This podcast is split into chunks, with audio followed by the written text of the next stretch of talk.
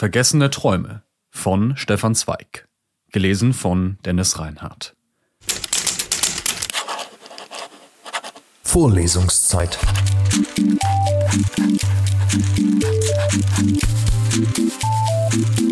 Der Geschichten-Podcast für jede Gelegenheit.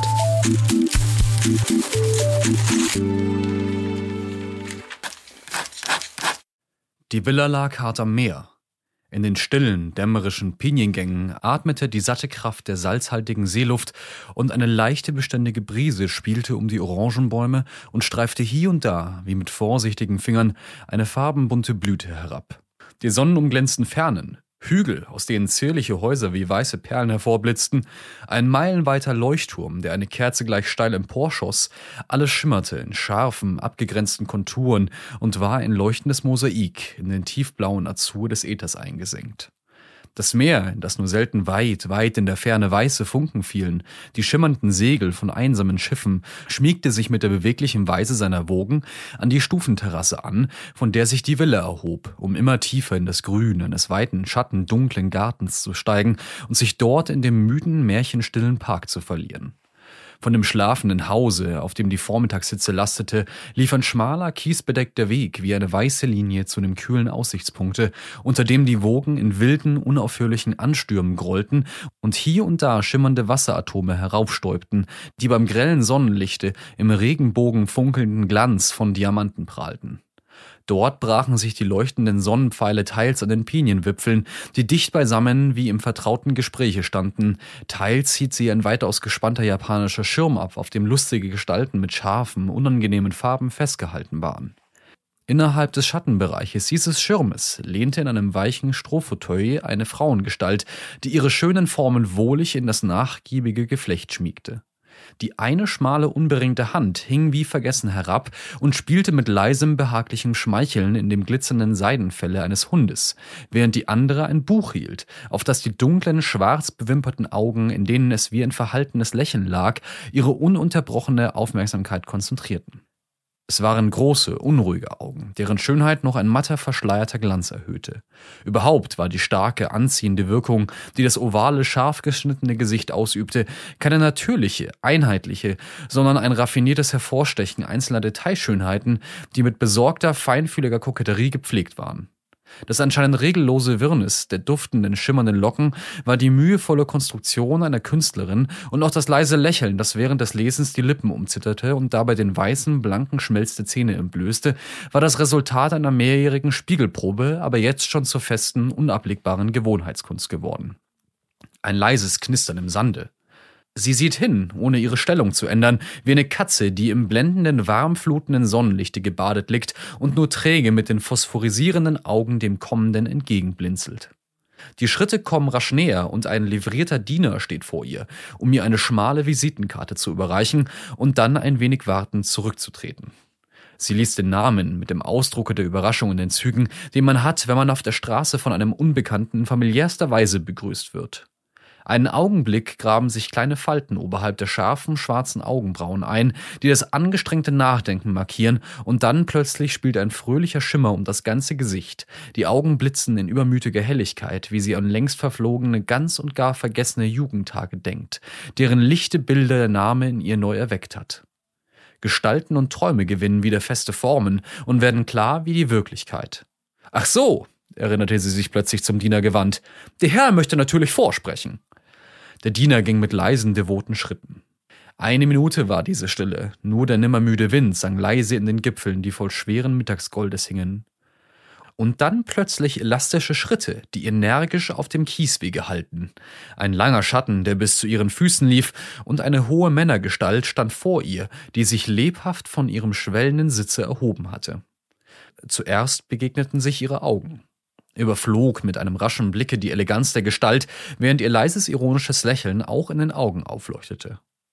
Es ist wirklich lieb von Ihnen, dass Sie noch an mich gedacht haben, begann sie, indem sie ihm die schmal schimmernde, fein gepflegte Hand hinstreckte, die er ehrfürchtig mit den Lippen berührte. Gnädige Frau, ich will ehrlich mit Ihnen sein, weil dies ein Wiedersehen ist seit Jahren und auch, wie ich fürchte, für lange Jahre. Es ist mehr ein Zufall, dass ich hierher gekommen bin. Der Name des Besitzers dieses Schlosses, nachdem ich mich wegen seiner herrlichen Lage erkundigte, rief mir ihre Anstalt wieder in den Sinn. Und so bin ich denn eigentlich als ein Schuldbewusster da. Darum aber nicht minder willkommen, denn auch ich konnte mich nicht im ersten Moment an ihre Existenz erinnern, obwohl sie einmal für mich ziemlich bedeutsam war. Jetzt lächelten beide. Der süße, leichte Duft der ersten halb verschwiegenen Jugendliebe war mit seiner ganzen berauschenden Süßigkeit in ihnen erwacht, wie ein Traum, über den man beim Erwachen verächtlich die Lippen verzieht, obwohl man wünschte, ihn noch einmal nur zu träumen, zu leben. Der schöne Traum der Halbheit, die nur wünscht und nicht zu fordern wagt, die nur verspricht und nicht gibt.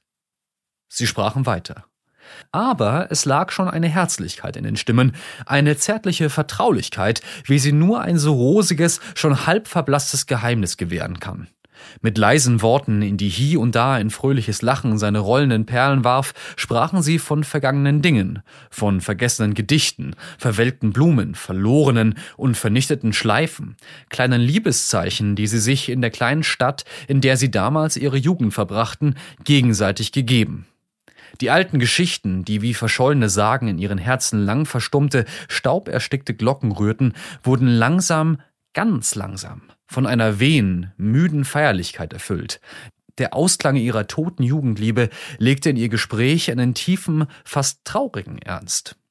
Und seine dunkel melodisch klingende Stimme vibrierte leise, wie er erzählte, in Amerika drüben bekam ich die Nachricht, dass sie sich verlobt hätten, zu einer Zeit, wo die Heirat wohl schon vollzogen war. Sie antwortete nicht darauf.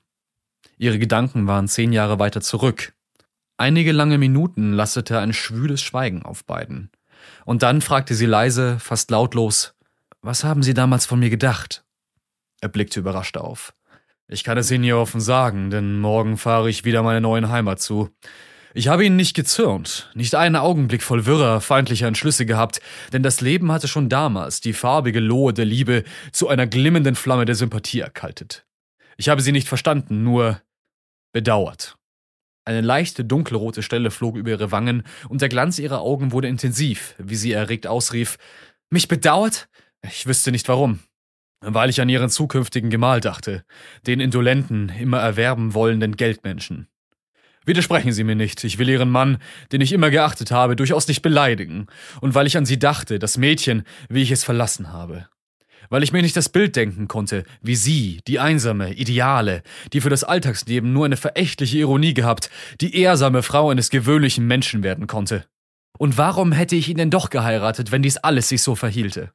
Ich wusste es nicht so genau. Vielleicht besaß er verborgene Vorzüge, die dem oberflächlichen Blicke entgehen und erst im intimen Verkehr zu beleuchten beginnen.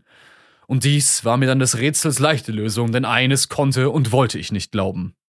Das ist, dass sie ihn um seiner Grafenkrone und seine Millionen genommen hätten. Das war mir die einzige Unmöglichkeit. Es war, als hätte sie das letzte überhört, denn sie blickte mit vorgehaltenen Fingern, die im Sonnenlichte im blutdunklem Rosa wie eine Purpurmuschel erstrahlten, weit hinaus, weit hin zum schleierumzogenen Horizonte, wo der Himmel sein blassblaues Kleid in die dunkle Pracht der Wogen tauchte.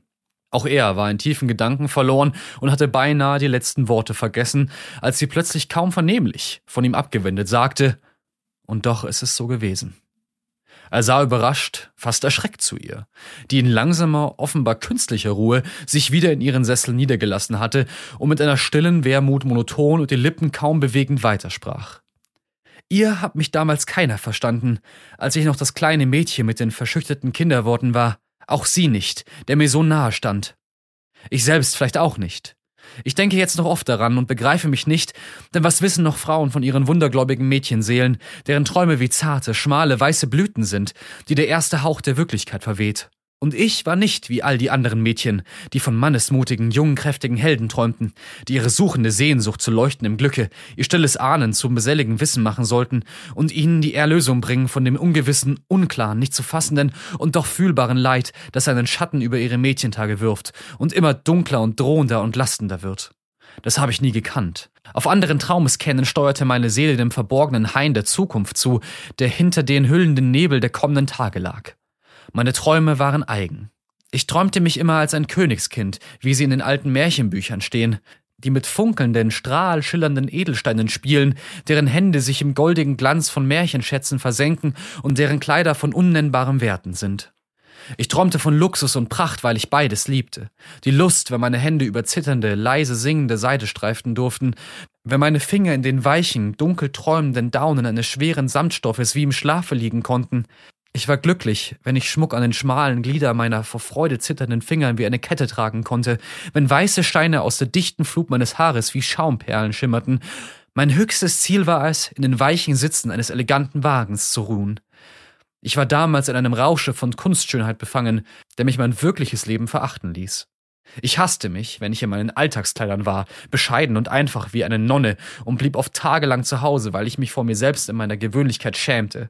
Ich versteckte mich in meinem engen, hässlichen Zimmer.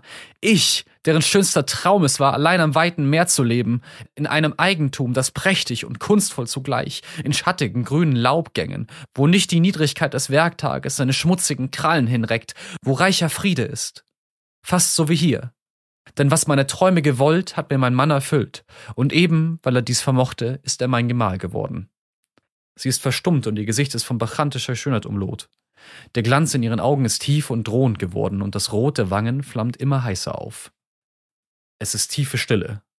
Nur drunten der eintönige Rhythmensang der glitzernden Wellen, die sich an die Stufen der Terrasse werfen, wie an eine geliebte Brust. Da sagt er leise, wie zu sich selbst, aber die Liebe. Sie hat es gehört. Ein leichtes Lächeln zieht über ihre Lippen.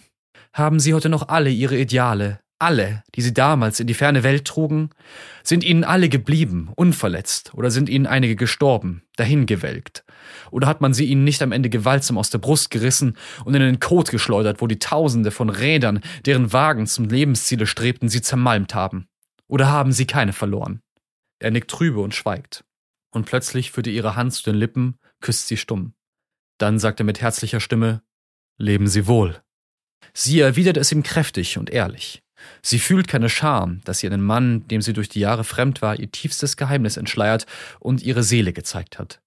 Lächelnd sieht sie ihm nach und denkt an die Worte, die er von der Liebe gesprochen, und die Vergangenheit stellt sich wieder mit leisen, unhörbaren Schritten zwischen sie und die Gegenwart.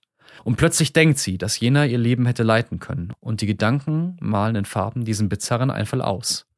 Und langsam, langsam, ganz unmerklich, stirbt das Lächeln auf ihren träumenden Lippen. Vorlesungszeit. Vorlesungszeit ist eine M945 Produktion. Ein Angebot der Media School Bayern.